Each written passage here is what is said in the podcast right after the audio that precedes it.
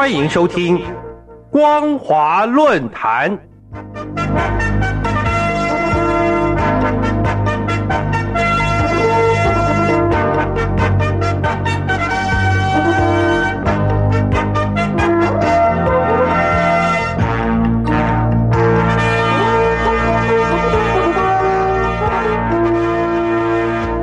听众朋友您好，欢迎收听光华论坛，我是黄轩。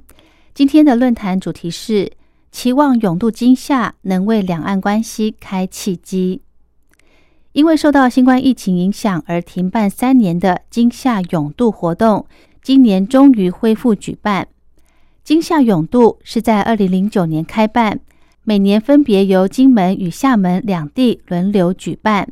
参赛选手也逐渐扩大。欢迎各地的华人组队共襄盛举。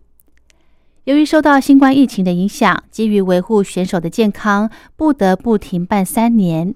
在今年的七月十五号恢复办理金夏泳渡，是第十一届金门与厦门两地海泳的盛事，也是疫后首场大型的两岸体育交流活动。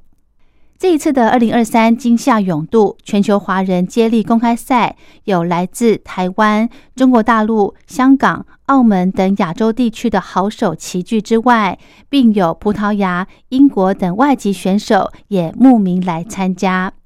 选手们必须从厦门的椰风寨下水，经过长达七千公尺的金夏泳道，游到金门县的烈屿乡，也就是小金门的双口村海边。根据多位海泳健将表示，要通过金夏泳道的游泳技术门槛，堪称是亚洲地区海泳门槛之最。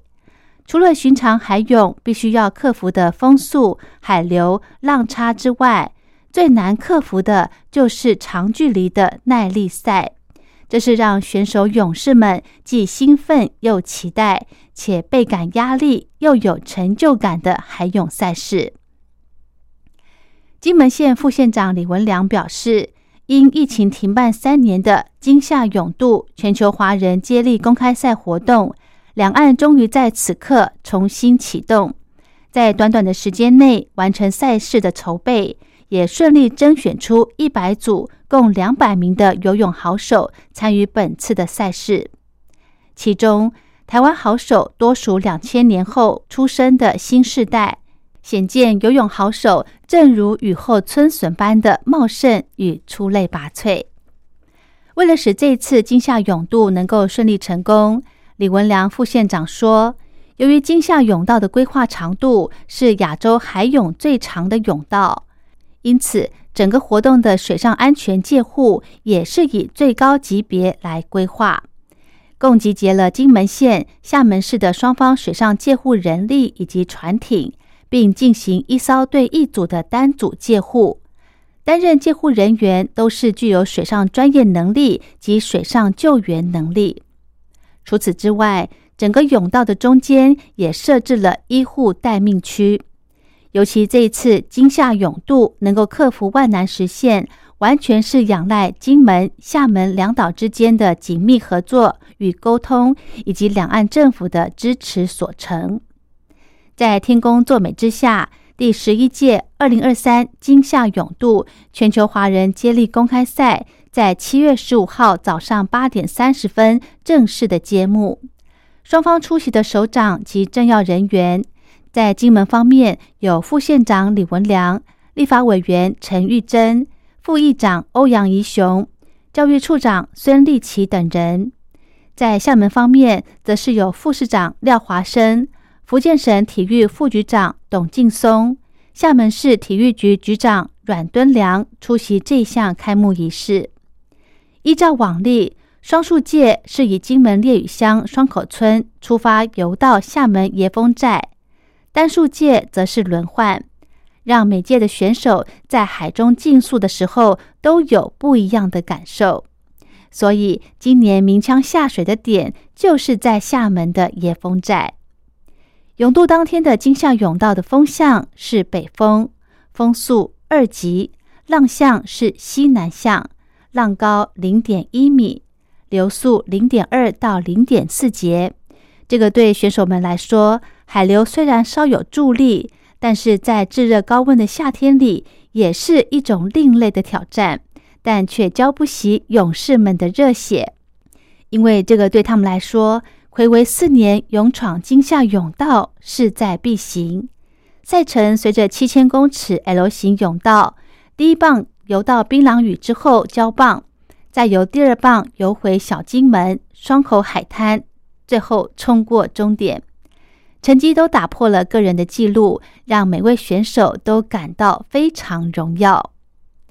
这一次的金夏泳渡海泳接力赛，两岸选手的实力可谓是在伯仲之间，成绩平分秋色。男子 A 组冠军是来自中国大陆的赵军博航和张之航，B 组则是台湾选手李光兴和徐义军夺冠。女子组的冠军是中国大陆的陈慈以及陈章怡。台湾选手虽然未能勇夺后座，但与前三名的成绩相当的接近，竞争激烈不难想象。尤其两岸选手都能够展现胜不骄、败不馁的运动员精神，这更是难能可贵。对于增进两岸选手的体育交流与友谊情感，确实已经发挥了很大的注意作用。一如陈章仪以及陈慈两地的选手所说，这是非常好的交流平台。比赛结束后，中华民国台湾陆委会文教处长张章以及教育部体育署长郑世忠与大陆体育部门的官员为取得分组优胜选手们颁奖，并给予鼓励。也为第十一届金夏泳渡全球华人接力公开赛画下圆满的句点。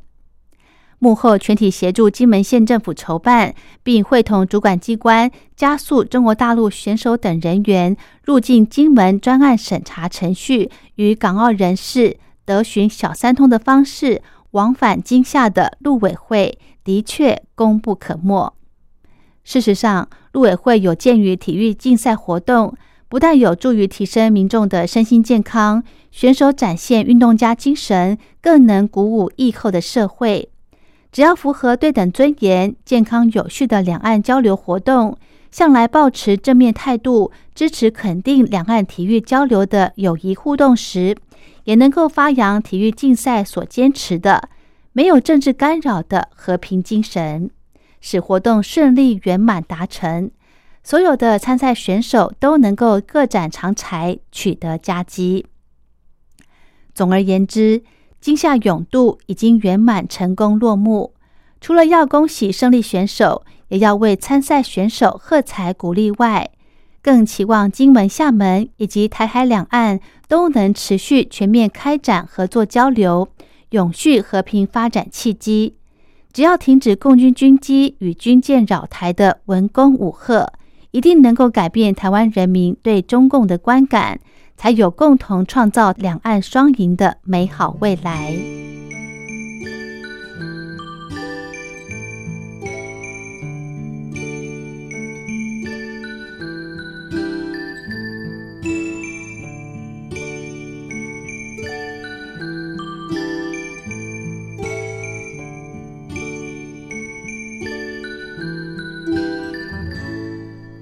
好的，今天的论坛主题是